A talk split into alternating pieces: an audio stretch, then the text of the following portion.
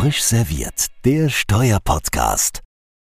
Ja, und ich darf alle ganz herzlich äh, begrüßen zum heutigen Podcast. Der neue Podcast, den wir jetzt aufsetzen mit neuem Kooperationspartner.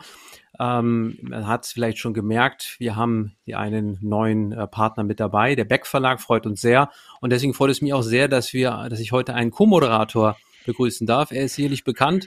Trotzdem stelle ich ihn kurz vor. Christian Keser, äh, Leiter der Steuerabteilung von Siemens und außerdem auch Herausgeber von der, I Herausgeberschaft der ISDR tätig. Und Christian, deswegen bist du zukünftig hier als Co-Moderator mit dabei und schaust, dass ich nicht so viel Unsinn erzähle. Schön, dass du dabei bist, ja. Freue ich mich sehr, Arne. Und normalerweise ist das Erzählen von Unsinn ja mein Spezialgebiet. okay, dann vielleicht ergänzen wir uns ja sogar gut. Also wunderbar. Ja, wir haben heute die erste Ausgabe und ich freue mich sehr, weil wir haben wirklich ein ganz tolles, spannendes Thema. Ähm, es geht nämlich um die Frage der erweiterten Mitwirkungspflichten und der Bedeutung im internationalen Steuerrecht anhand des Beispiels des 4K-ESDG. Und wir haben dafür äh, wirklich zwei ganz tolle Gesprächspartner. Ich hatte schon in der letzten Aussage gesagt, dass ich mich schon sehr darauf gefreut habe. Zum einen darf ich Herrn Professor Dr. Roman Seer äh, begrüßen, sicherlich bekannt ähm, dadurch, dass er im internationalen Steuerrecht ähm, zum einen sicherlich etwas zu Hause ist, vor allem aber im Verfahrensrecht. Da ist er heute sozusagen äh, äh, unser kompetenter Ansprechpartner und ähm, sicherlich auch äh, Gründer und Direktor des Instituts für Steuerrecht und Steuervollzug an der Universität Bochum. Ich darf ihn ganz herzlich begrüßen, dass er heute hier mit uns in der Diskussion mitwirkt. Herzlich willkommen, Herr Seher. Ja, ich grüße Sie auch. Ja, und dann Herr Dr. Alexander Mann von der Hessischen Finanzverwaltung, leitet dort das Referat für Körperschaftssteuer und ist auch nationales Steuerrecht und ist auch mit dem 4K insoweit beschäftigt. Man hört ja, Dort wird derzeit auch schon an einem Erlass gearbeitet und ähm, wir werden sicherlich heute dann noch keine Details erfahren, aber vielleicht gibt es schon erste Indikationen, was man bei der Anwendung der Vorschrift und vor allem bei der Frage, wie ist denn die Beweislastverteilung ähm, zu erwarten hat ähm, und wie die Verwaltung auch Anforderungen möglicherweise ähm, gesetzt sieht, um also das ähm, Erfüllen oder das Nicht-Erfüllen der Tatbestandsvoraussetzungen zu prüfen. Und ja, es freut mich sehr, dass er heute dabei ist und mitdiskutiert. Herzlich willkommen. Danke für die Einladung. Ja, genau. Wir gehen dann gleich in Diskussion rein, aber vorab mache ich ein kurzes Entree. 4K ESTG, das ist eine Vorschrift, die ist durchaus kompliziert und deswegen wollen wir hier heute auch gar nicht zu sehr ins Detail einsteigen. Ich will vielleicht nur ein, zwei Grundsätze kurz umreißen, um das Problem aufzuzeigen. Ich habe nämlich im Rahmen des 4K ESTG die Verpflichtung zu schauen und Genau, ob ich dann auch schauen muss oder wer schauen muss, da kommen wir gleich noch zu, aber die Vorschrift setzt tatbestandlich voraus, ähm, dass im Ausland eben eine Nichtbesteuerung ähm, erfolgt und ein Qualifikationskonflikt vorliegt. Die beiden Voraussetzungen liegen vor und wenn das erfüllt ist, dann habe ich im Inland den Abzug zu versagen. Und ähm, das ist dann also die sogenannte Deduction on Inclusion, wie sich das so nennt. Und alternativ gibt's auch noch die sogenannten Double Deductions, wenn ich im Ausland einen Abzug ein zweites Mal vollziehe. Das kann am Kommunikationskonflikt liegen, nicht aber zwingend, kann auch einfach daran liegen, dass bestimmte Rechtsträger transparent besteuert werden. Dann droht hier der Abzug im Inland ebenso ähm, versagt zu werden. Und um das Ganze dann noch etwas komplizierter zu machen, gibt es noch den sogenannten 4K, den 4K Absatz 5 ESTG mit den sogenannten importierten Mismatches. Da geht es darum, dass ich eine Zahlung ins Ausland leiste und dort diese Erträge mit wiederum äh, Aufwendungen verrechne, die wiederum einem Qualifikationskonflikt unterliegen. Also ich sozusagen importiere einen Qualifikationskonflikt aus dem Ausland und muss dann durch die Ketten schauen, ob es dort irgendwo einen ja, Qualifikationskonflikt gibt. Und ähm, ja, das ist also insoweit merkt man schon durchaus kompliziert. Und ich glaube, eine ganz entscheidende Frage wird auch zukünftig sein, wie man dieses, ähm, ja, diese Prüfung dieser Tatbestände vollziehen äh, muss, weil man muss sich auf der Zunge nochmal zergehen lassen. Es geht ja um die Fragen des ausländischen Steuerrechts beim Tatbestand. Und wie man weiß, das ist durchaus kompliziert, wenn man in der Praxis damit schon mal zu tun hatte. Das ist so ein bisschen wie eine Entdeckungsreise. Man geht also da um die Welt und lernt eine ganze Menge über ausländisches Steuerrecht. Das ist einerseits natürlich ganz spannend, aber eine echte Herausforderung und von daher sehr auch natürlich die Frage, wer muss da eigentlich was überprüfen? Weil auf der einen Seite gibt's ja die erweiterten Mitwirkungspflichten für den Steuerpflichtigen, aber auch den ähm, Amtsermittlungsgrundsatz, sodass eigentlich Eingriffsverwaltung die Verwaltung prüfen muss, ob das erfüllt ist. Wie steht das denn hier im Verhältnis zueinander? Ja, erstmal, das kann, lässt sich, glaube ich, nicht äh, so mit einem Satz sagen, sondern es kommt wahrscheinlich darauf an, an welcher Stelle wir gerade uns befinden. Im Ausgangspunkt haben wir ja Betriebsausgaben, 4 Absatz 4 ESTG. Das heißt also, insoweit, wenn man so will, zumindest die objektive Beweislast liegt bei den Steuerpflichtigen. Der wird aber normalerweise den Betriebsausgabenabzug im Sinne des 4 Absatz 4 äh, gut darlegen können. Da gibt es keine Zweifel. Und dann geht es dann sicher um die Einschränkung des Betriebsausgabenabzugs, so, sodass ich dann äh, eher wiederum, äh, ich sag mal, Pendel, das Pendel bei der Finanzverwaltung sehe. Das, die Finanzverwaltung wird dann ihrerseits ähm, sich den erweiterten Mitwirkungspflichten im Sinne des 90 Absatz 2 äh, AO bedienen äh, und darauf hinweisen, also bitte, du hast jetzt hier an der Stelle auch die Tatsachen ähm, beizubringen, die im Ausland angesiedelt sind. Wobei interessanterweise ist der ausländisches Recht im Beweisrecht wie eine Tatsache zu behandeln. Das ist, äh, erschwert das Ganze. Normalerweise würde man ja sagen, Recht äh, ist etwas, das ist nicht zu beweisen, das muss man kennen. Jurat novit coria. Ich glaube, das ist ein schöner lateinischer Satz. Das Gericht hat das Recht zu kennen. Und ähnlich ist es, glaube ich, für die Exekutive. Äh, aber äh, ausländisches Recht eben nicht. Da gibt es dann sogar die Möglichkeit, da Sachverständigengutachten oder ähnliches einzuhalten. Also ich würde das versuchen runterzubringen in Richtung sphärenorientierende Beweisrisikoverteilung, so habe ich das mal äh, genannt. Und äh, das äh, kann man dann im Grunde so sagen, die äh, Unternehmen müssen aus ihrer Sphäre die Tatsachen, die für sie ja, erreichbar sind, disponibel sind, an denen sie herankommen, liefern. Das kann aber auch nicht absolut gelten, sondern im Sinne von Verhältnismäßigkeitsgrundsatz, Zumutbarkeitsgrenzen, das, was erreichbar und mit äh, akzeptablen Mitteln beibringbar ist. Ähm, und dann wäre die Finanzverwaltung wieder am Zuge, die ja ihrerseits ja auch nicht machtlos ist, sondern aufgrund von Informationsaustausch, Regeln, denken Sie nur an die EU-Amtshilferichtlinie, EU denken Sie an die Artikel 26 OECD-Musterabkommen, äh, Mitwirkung, also äh, jetzt, jetzt hier Auskunftsklauseln. Äh, das heißt also, dann würde unter Umständen das Pendel dann wieder zur Finanzverwaltung schlagen. Also ich glaube, das muss man wirklich einzelfallorientiert etwas aufdröseln, vielleicht in Fallgruppen. So müsste man sich wohl nähern. Aber ich bin mal gespannt, wie Herr Kollege Mann das sieht. Ja, Herr Mann, wie sehen Sie das? Klingt ja gar nicht so schlecht, würde ich sagen. Vielleicht dann doch eher der Ball bei der Verwaltung. Das Komplizierte müssen Sie das jetzt nachweisen. Wie, wie denken, wie stehen Sie dazu? Ja, also zunächst mal den, den Aussagen von Herrn Seher kann ich natürlich voll zustimmen. Ähm, die Beweislast äh, für die Betriebsausgaben ist beim Steuerpflichtigen. Wenn die Verwaltung das über 4K einschränkt, dann hat sie auch die Beweislast. Das ist unstreitig. Das werden wir im BMF-Schreiben auch nicht anders sehen. Vielleicht das, um hier, hier schon mal ein bisschen äh, beruhig, für Beruhigung zu sorgen. Ähm, Herr Seher hat dann auch völlig zutreffend gesagt, wir haben natürlich Möglichkeiten, über äh, den Informationsaustausch da ranzukommen. Und es gibt die erweiterten Mitwirkungspflichten. Das heißt, die, die, die Grundregeln sind eigentlich klar. Wo der Unterschied äh, besteht oder wo wir in der Praxis wohl diskutieren werden, ist die Frage, dass die Finanzverwaltung wahrscheinlich die Zumutbarkeitsschwelle ein bisschen höher sieht beim Steuerpflichtigen und der Steuerpflichtige sagt, ähm, das ist mir nicht mehr zumutbar. Das heißt, dass wir im Einzelfall sind. Insoweit auch äh, daher sehr kann ich Ihnen zustimmen, äh, wird man natürlich gucken, äh, in welchem Absatz man gerade ist ähm, und, und die Fallgruppen einzeln bilden müssen. Ähm, mhm. aber, aber grundsätzlich ist natürlich so, wenn, wenn die Finanzverwaltung hier einen Abzug einschränkt, dann haben wir erst einen Beweis der, der Voraussetzungen, dann wird man sich genau anschauen müssen, was hier passiert. Und ähm, wenn es sich um ja, beim 4K als klassische Tatbestände haben, wenn wir eine, eine, ein Genussrecht haben, eine, eine Hybridanleihe, wo wir sagen, naja, mit dem und dem Land oder eine Struktur mit den USA, wo wir halt ein Check-the-Box-Verfahren haben, da haben wir natürlich auch gewisse Erfahrungswerte und fragen dann typischerweise auch nach, wie wird das denn besteuert im Ausland? Haben Sie das Wahlrecht ausgeübt? Wohingegen in anderen Sachverhalten, ähm, wenn keine Anhaltspunkte sind, da müssten wir natürlich mehr, mehr bringen als Finanzverwaltung auch, um überhaupt auf den Tatbestand zu kommen. Da, da ja, stecken jetzt für mich ähm, schon, mal, schon mal zwei Sachen drin, äh, wenn ich darf, Arne. Ähm, das ist Klar. eine, was Sie eben angesprochen haben, der Initial, ich sag mal, Trigger-Initialverdacht, dass man erstmal was bringen muss. Es ist nicht so, dass der Steuerpflichtige automatisch mit einem 4K konfrontiert wird und dann ins Blaue hinein einfach mal Nachweise liefern muss. Also so sehen Sie es, so habe ich es verstanden, auch nicht. Da, da muss irgendwas sein. Ob das jetzt Check the Boxes oder irgendwelche äh, anscheinend sonstigen Vermutungen, das ist das eine. Aber dann der andere Aspekt, der mir auch wichtig erscheint, ist ähm, der 4K der knüpft ja jetzt nicht an die Behandlung nach ausländischem Recht an, also an die abstrakte Behandlung, wo ich ein Rechtsgutachten bestellen könnte als Steuerpflichtiger, was ich im Zweifel sogar noch hinkriege, sondern äh, dem geht es um die tatsächliche Besteuerung.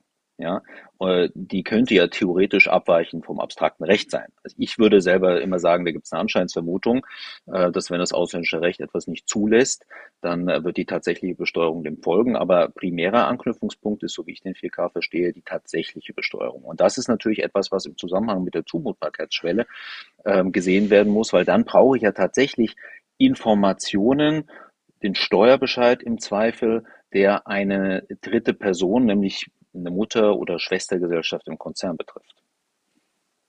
Ja, das ist ein spannender ja, Punkt. Das ist wohl so, ne?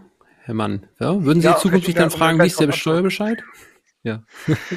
Also vielleicht um die beiden, die beiden Themen, äh, äh, Käser, äh, weil Sie sagen, da muss initial irgendwas vorliegen, dass man auf den Verdacht kommt. Der 4K ist kein Indienstthema, das ist ein BP-Thema. So. Und die BP wird sich nicht jede Aufwendung, die sie, die sie in ihrer Steuerbilanz haben, äh, anschauen und sagen, naja, was, was steht da dahinter, sondern äh, an die typischen Fälle gehen. Und das sind nun mal klassischerweise Finanzinstrumente, ähm, äh, hybride, hybride Gesellschaften und, die, und diese Themen, ähm, die, die im 4K aufgegriffen sind, wo wir auch verwaltungsseitig Erfahrungswerte, Anhaltspunkte haben. Früher hat man das mit 42 Euro immer versucht zu lösen, jetzt hat man den 4K. Also die Fragen, die Sie jetzt zu 42 Euro kennen, die der Prüfer typischerweise stellt, wie wird das denn im Ausland steuert der Ertrag, das werden Sie jetzt zu 4K kriegen. So, das zweite, auch da, das völlig richtig, es geht die konkrete Behandlung. Und ähm, wenn, wenn wir fragen, ob es tatsächlich besteuert wird, konkreten Einzelfall, dann ist natürlich der Steuerbescheid des Auslandes die denkbar sinnvollste Nachweismöglichkeit. Wenn Sie uns den vorlegen und sagen, es wird hier entsprechend besteuert, dann können wir einen Haken dran machen. Und ich glaube, das wird auch der unproblematische Fall sein. Problematischer wird der Fall sein, wenn Sie keinen Steuerbescheid haben, was wir dann fordern. Und ähm, da kann man natürlich sagen, Sie, Sie liefern uns ein Gutachten, ähm, und weisen uns unter Nachweis des Gesetzestextes nach, naja, im Ausland ist egal, wie das qualifiziert wird, das hat einfach einen Steuersatz von null, das Land in diesem Bereich. Und dann kann man sich fragen, ja, wenn der 4K nicht erfüllt ist, dann können Sie natürlich äh, durch ein Gutachten auch nachweisen, dass der Abzug hier nicht, nicht versagt wird. Und das sind aber die Extremfälle. Ähm, die, die Fälle werden wirklich sein, wenn Sie sagen, Sie haben den Steuerbescheid im Ausland nicht. Wir haben aber Informationen, sei es, weil wir vergleichbare Fälle haben, sei es, weil uns entsprechende ähm, ähm, Gestaltungen in der DHC6-Struktur gemeldet wurden zum Beispiel. Wir haben also Erfahrungswerte, konkrete Werte, dass wir sagen, in dieser Struktur kommt zu einem DNY oder DD äh, Inkonkurrenzereignis. Und dann wird man schauen müssen, was, was können Sie denn liefern? Das ist jetzt mal spannend. Da will ich mal ein, einhaken, Herr Seher. Da würde mich jetzt Ihre Meinung interessieren. Also der Mann sagt, wenn wir Erfahrungswerte haben, da steigt man ein. Das versteht man auch im Grundsatz, ne? dass man dann mal sich genauer anschaut. Und vielleicht ist es ja auch so, wenn der Steuerpflichtige vielleicht nicht Erfahrungswerte, aber Hinweise zumindest hat, wird er vielleicht mit einer Rahmen der weiteren Mitwirkungspflicht auch sich so ein bisschen bemühen müssen, aufzuklären. Könnte ich mir vielleicht irgendwie auch vorstellen. Aber jetzt ist ja häufig so, jetzt bekommt man die Informationen. Ich stelle mir jetzt mal jetzt den Fall vor, man ist eine Tochter eines ausländischen Konzerns und man hat Informationen einfach nachweislich hat man die nicht an der Stelle. Da sagt Herr Mann, es gibt ja Erfahrungswerte. Ist es denn so? Ich hätte eigentlich gedacht, der Erfahrungswert wird vielleicht ja noch nicht ausreichen. Oder wie, wie, wie bekommt man das jetzt untereinander? Muss da der Steuerpflichtige sich bemühen und wenn er nichts bekommt, muss es da nicht da noch eine Grenze geben und ist dann nicht die Beweislast wirklich bei der Verwaltung? Das wäre nochmal so eine, für mich eine spannende Detailfrage, ja. Ja, also ich denke, man wird ähm, verlangen können, zumindest, dass sich die Tochtergesellschaft, das war jetzt ja das Beispiel, was Sie eben hatten, wenn ich es richtig mitbekommen mhm. habe, und dass die Tochtergesellschaft sich bei der Mutter bemüht, äh, anfragt. Klar, das wird man nachweisen müssen. Äh, und wenn es sich um eine Schwestern-Gesellschaftssituation äh, ist, wird es dann wahrscheinlich auch über die Mutter gehen, so über das Dreieck, äh, denke ich. Gut, und dann jetzt sagt die Mutter nichts. So habe ich das jetzt gerade eben so ein bisschen verstanden. Ja, dann hat man natürlich das Problem, dass man äh, innerhalb des Konzerns wahrscheinlich nicht die Macht hat, äh, dort, weil man eben nur die Tochter ist, dort das von selbst äh, zu erlangen. Ähm, das allein wird nicht ausreichen, äh, das Beweismaß abzusenken auf ein einfaches Wahrscheinlichkeitsurteil. Ich glaube, dann wird man auf der anderen Seite von der Finanzverwaltung wohl doch äh, verlangen können. Und das, da hängt, das hängt jetzt auch wieder davon ab, wie sind eigentlich jetzt hier die internationalen Auskunfts Wege in einem Einzelfall. Bin ich innerhalb der EU? Habe ich die EU-Amtshilferichtlinie? Sollte ich in der Lage sein, auch Antworten zu bekommen? Bin ich außerhalb der EU? Dann werde ich entweder nach multilateralen Abkommensfragen äh, gucken. Habe ich da jetzt eine Möglichkeit, äh, OECD, äh, Europarat Abkommen, dieses größere oder eben über DBA dort ranzukommen mit einer großen Auskunftsklausel? So, und, und was haben wir da? Auch da muss man sagen, gibt es ja auch eine Zumutbarkeitsgrenze. Dann bin ich natürlich in, mit, mit äh, sogenannten Steueroasen, wo wir jetzt dieses Steueroasenabwehrgesetz haben, da wird man wohl sagen müssen, komme ich mit der einfachen, äh, ich bin da nicht rangekommen und so weiter, komme ich wohl nicht heraus. Dann bleibe ich wohl, äh, das war wohl auch der Sinn dieses äh, Steueroasenabwehrgesetzes, äh, Herr Mann wird das mir besser sagen können, äh, gerade in den Fällen, wo ich eben über Amtshilfe nicht weiterkomme, komme, den Ball eben bei dem Unternehmen zu belassen. Also das würde ich auch nochmal unterscheiden wollen. Mit welchem Staat haben wir es jetzt eigentlich zu tun? Also insoweit auch hier, äh, tut mir leid, dass ich nicht so einfache Antworten immer geben kann, äh, würde ich das jetzt auch wieder in äh, Ländergruppen diesmal sogar aufteilen wollen. Mhm, ja. Herr Mann, wie sehen Sie das? Und vor allem, was, was ich, Christian. Christian, hm? Entschuldige. Ja, das wäre aber was, was sich jetzt nicht aus dem 4K selbst heraus ergeben würde, sondern aus einem Zusammenspiel mit einem Steueroasen-Abwehrgesetz. Ähm, ne? Also was ja, ich zum Beispiel ganz ja, interessant ich, fand, äh, ist, wenn, wenn, ja. wenn, wenn der Herr Mann auf Erfahrungswerte äh, abstellt, weil das ist natürlich ein sehr, sehr weites Feld. Äh, ich glaube, wenn man ähm, eine, eine Finanzierung vorliegen hat, die irgendwie auf 100 Jahre gestrickt ist mit, äh, mit Nachrangigkeit, ähm, und vielleicht noch einer gewinnabhängigen Verzinsung, dass das so ein bisschen nach einem hybriden Instrument riecht. Ähm, das wiederum ja, lässt, lässt sich hören. Da, da würde ich dann auch sagen, aus dem Gesamtkontext heraus könnte man eine, eine gesteigerte Mitwirkungspflicht ähm, verlangen.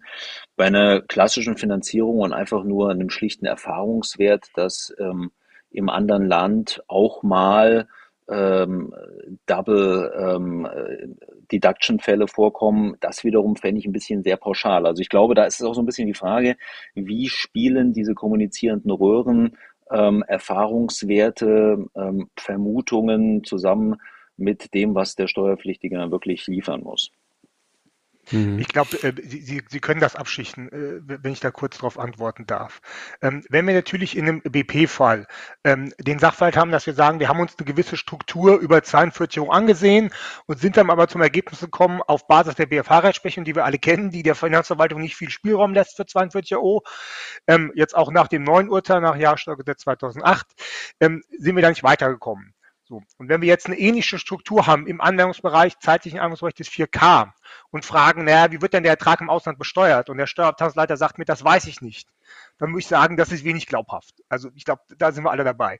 Das gleiche würde ich sehen, wenn ich sage, ich habe bei Unternehmen A so eine Struktur und äh, habe dort entsprechende Unterlagen, einen Steuerbescheid, ähm, der, der mir zeigt, das wird nicht besteuert, der korrespondierende Ertrag oder auch entsprechende Gutachten von Anwälten und finde, finde ein Gutachten, das sagt, wir haben eine Hybridstruktur, die zu einer Inkongruenz führt und ich habe dieselbe Struktur bei Unternehmen B.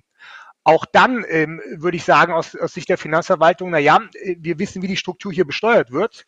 Ähm, bitte erklär uns mal, warum das bei dir anders sein sollte.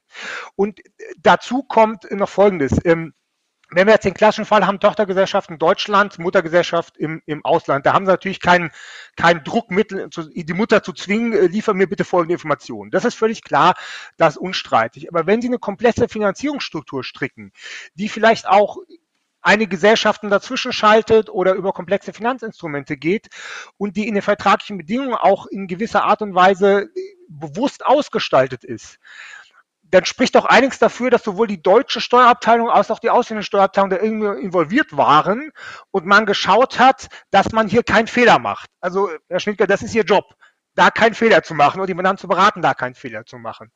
Und wenn mir der Steuerabteilung dann sagt, ich habe keinen blassen Schimmer, wie das im Ausland besteuert wird, da würde ich auch erstmal sagen, ja, das glaube ich jetzt erstmal nicht. Also sie, sie werden ja wohl gefragt worden sein, ob sie den Aufwand hier, hier in Deutschland abziehen können.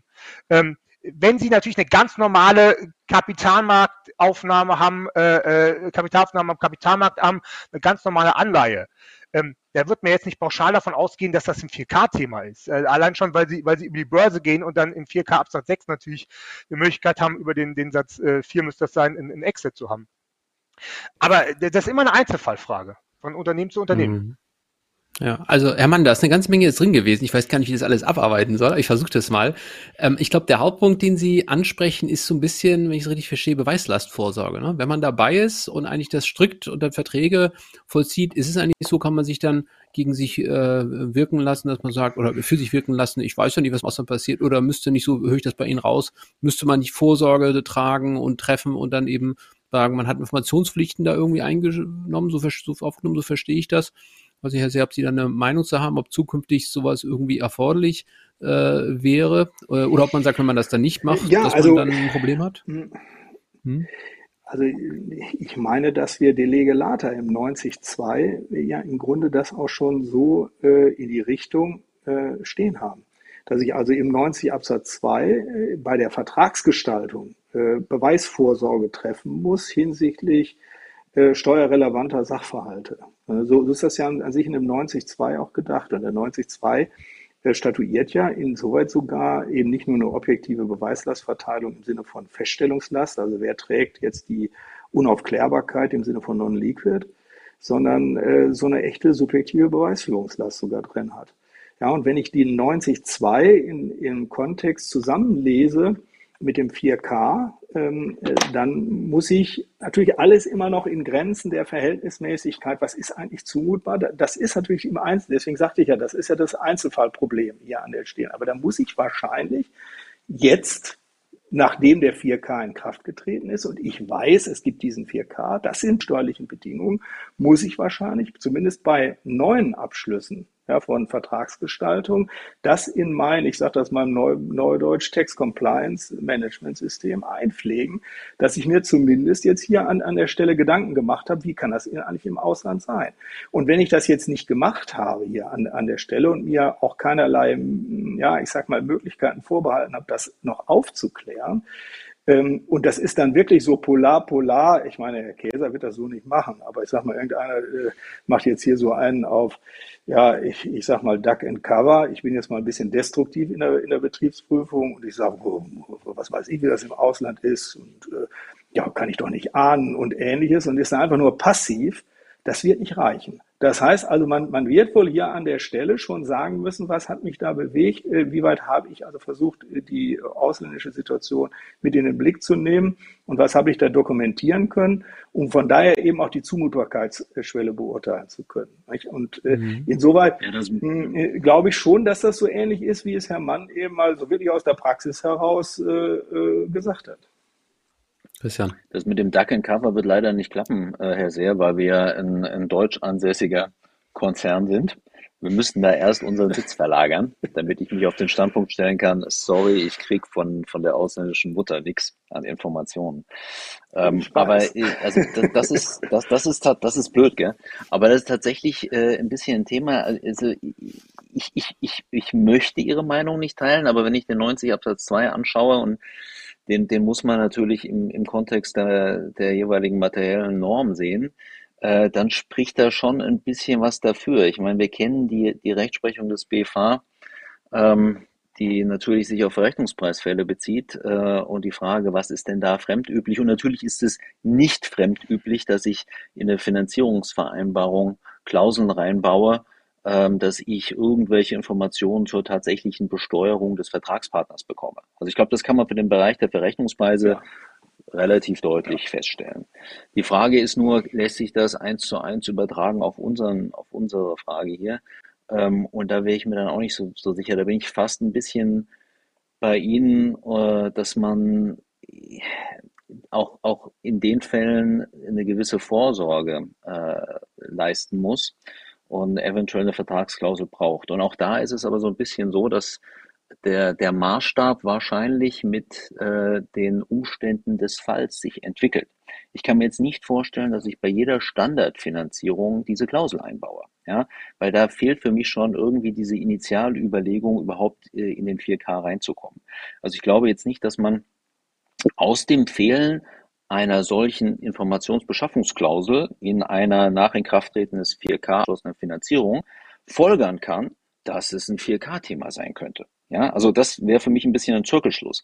Aber wenn ich ähm, in, in Erfahrungskonstellationen, check the box, ähm, oder äh, bestimmten ähm, Strukturen mit äh, einigen Elementen, die klassischerweise bei hybriden Finanzierungen vorkommen.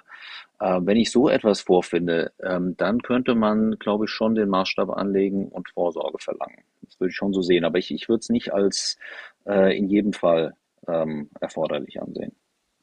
Hm. Also ich glaube, das Spannende ist in der Tat auch die Frage, Einzelfall habe ich Ansatzzeichen, also Zeichen dafür, dass das also ein Thema ist. Man muss ja auch sagen, 4K erfasst haben wir nur ganz, haben wir noch gar nicht angesprochen, ja auch Drittkonstellationen, zumindest dann, wenn ein Steuervorteil vorhanden ist.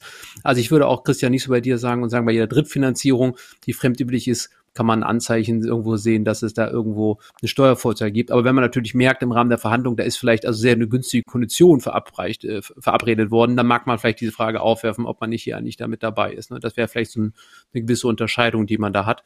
Ähm, Herr Mann, vielleicht noch eine Frage bei den einzelnen Absätzen.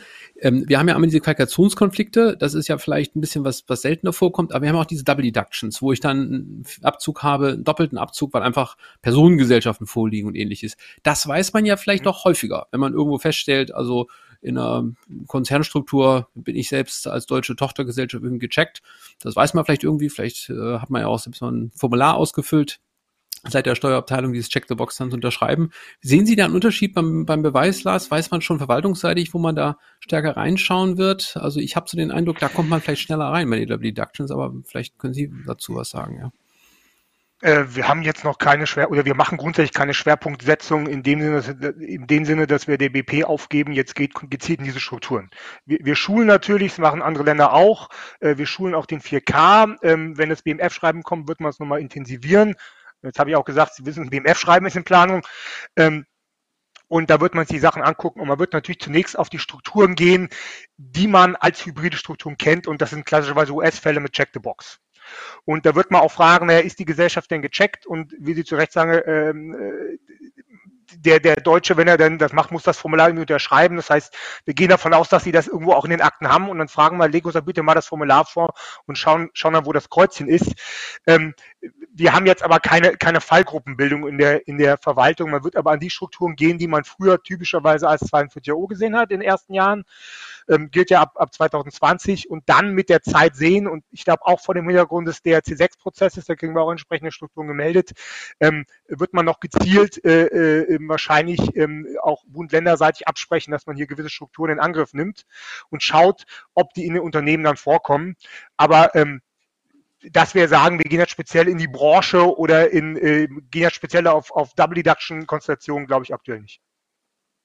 Darf ich noch ganz kurz eine Nachfrage stellen zur Dokumentation? Im Ausland habe ich jetzt mal gesehen, da gibt es so bestimmte, ich sag mal, sehr umfassende Dokumentationen, vor allem bei den Imported Mismatches, welche Zahlungen jeweils geleistet werden, wo man dann so durchgeht durch die Ketten, wo jeweils ja was abgezogen wurde und dann auch besteuert wurde, also wo wirklich so tapetenweise das erfolgt. Das habe ich so in einigen Fällen gesehen. Mhm.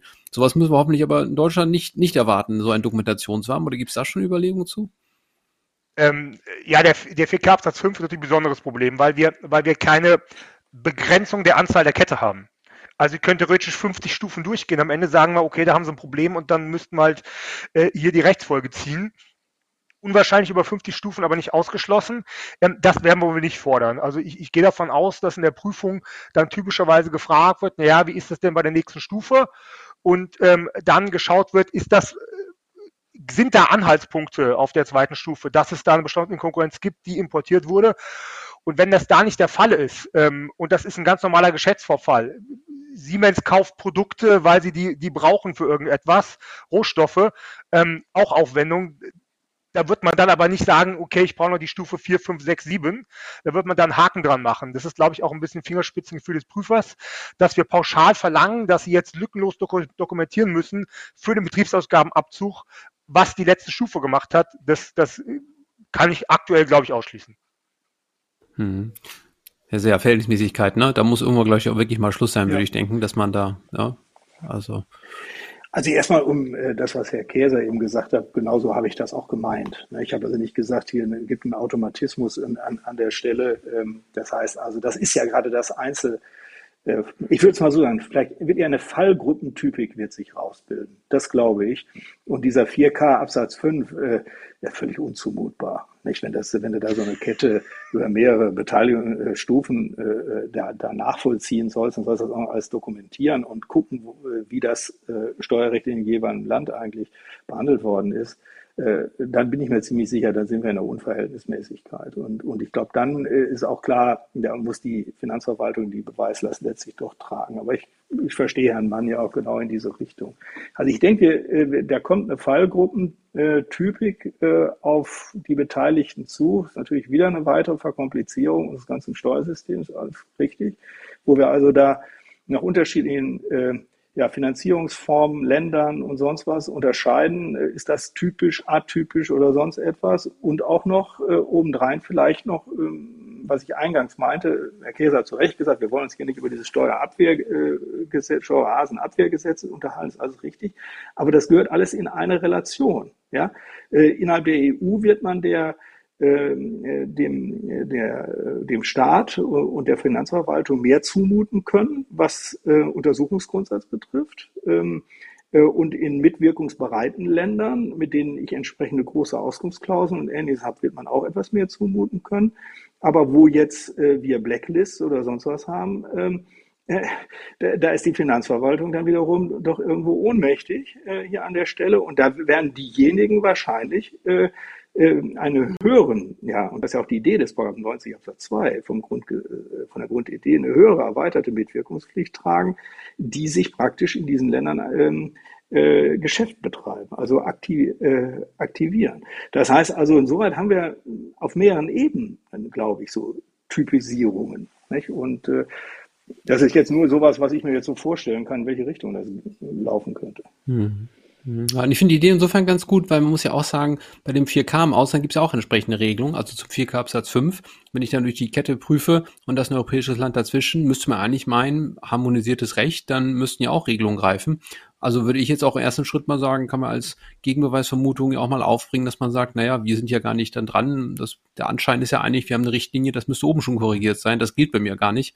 Also, Herr Mann, wäre auch mal interessant, ob es da vielleicht dann unterschiedliche Fallgruppen gibt, wo man dann vielleicht ein bisschen großzügiger ist, wenn es dann durch die Kette durch Europa geht, weil ja vielleicht vorher eigentlich schon ein Land hätte korrigieren müssen. Aber ich weiß nicht, wie die Verwaltung dazu steht, weil also natürlich auch Richtlinien sind nur Richtlinien. Ja klar, ich weiß nicht, äh, ob wir da im BMF schreiben, äh, eine, eine ja, Indizienbeweis und Beweisvermutung irgendwie machen, aber ähm, wir gehen natürlich davon aus, dass die ATAT in den entsprechenden Ländern auch entsprechend umgesetzt wurde.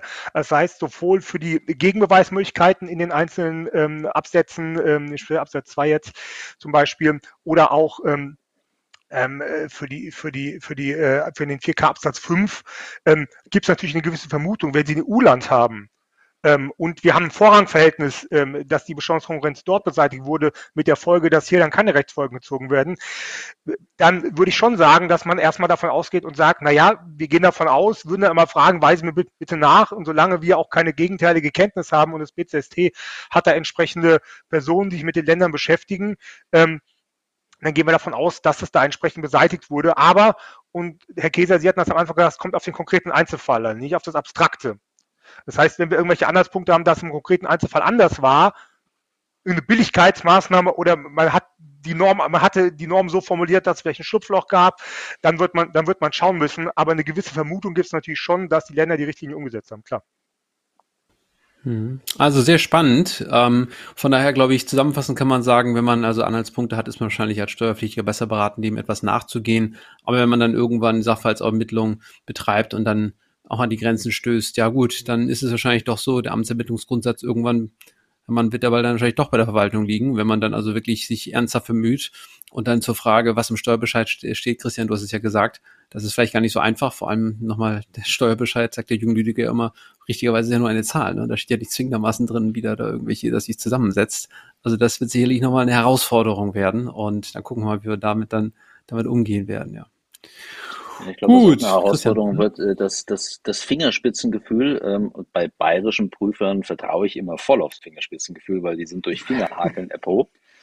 Ähm, aber das ist natürlich etwas, was äh, in einem verrechtlichten Bereich dann doch ab und zu mal kritisch werden kann. Und ich habe auch so ein bisschen rausgehört, dass es, dass es so ein, ein Missbrauchsbooster werden könnte, der 4K. Ja? Ähm, also sprich, da wo man mit dem 42 AO nicht mehr weiterkommt, zaubert man den 4K hervor. Und dann sind natürlich auch schnelle Erfahrungswerte äh, bei der Hand. Also das wäre natürlich nur eine blöde Entwicklung, wenn, wenn man immer auf den 4K dann rekurrieren würde aus der Prüfung heraus. Mhm. Ja, das stimmt voll. Also erstmal viel, vielen herzlichen Dank. Es war wirklich eine sehr spannende Diskussionsrunde und ich glaube, wir werden das Thema auch zukünftig weiter äh, verfolgen. Wir haben ja auch noch sowas wie Pillar 2, was ja dann noch breiter ist. Da geht es ja nicht nur um Kalkulationskonflikte, sondern um Niedrigbesteuerung. Da bin ich mal gespannt, wie wir die Diskussion da dann führen werden. Aber da warten wir erstmal auf die Gesetzgebung ab, wie da vielleicht auch Beweis, äh, ja, oder Pflichten zur Beweislast dann auch geregelt werden. Aber vielleicht sehen wir uns dann ja in neuer Runde nochmal, in der gleichen Runde nochmal zum neuen Thema dann wieder. Auf jeden Fall schon mal erstmal ganz herzlichen Dank im Namen Christian von uns beiden. Ne? Das äh, war, glaube ich, eine schöne ja. Runde und äh, wir freuen uns. Genau. Vielen, vielen Dank. Christian, unser Erstlingswerk jetzt hier in der Kooperation. Ja, ich glaube, das Erstlingswerk, ja. Genau, das ist und, und war, nicht war abgestimmt. Das hat man gemerkt, weil wir uns gerne ins Wort fallen gegenseitig. Also da war jetzt äh, nichts geplant und, und nichts gestaged.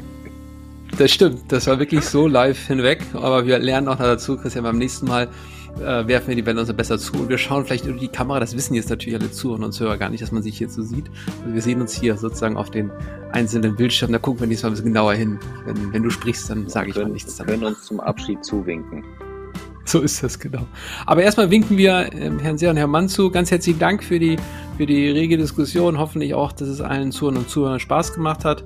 Und ähm, ja, wir sind ja im neuen Jahr, aber die Aufnahme ist kurz vor Weihnachten.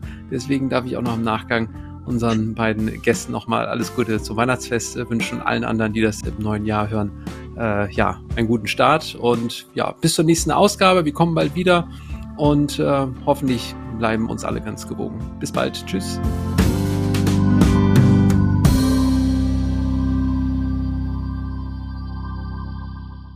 Frisch serviert, der Steuerpodcast, powered by CH Beck.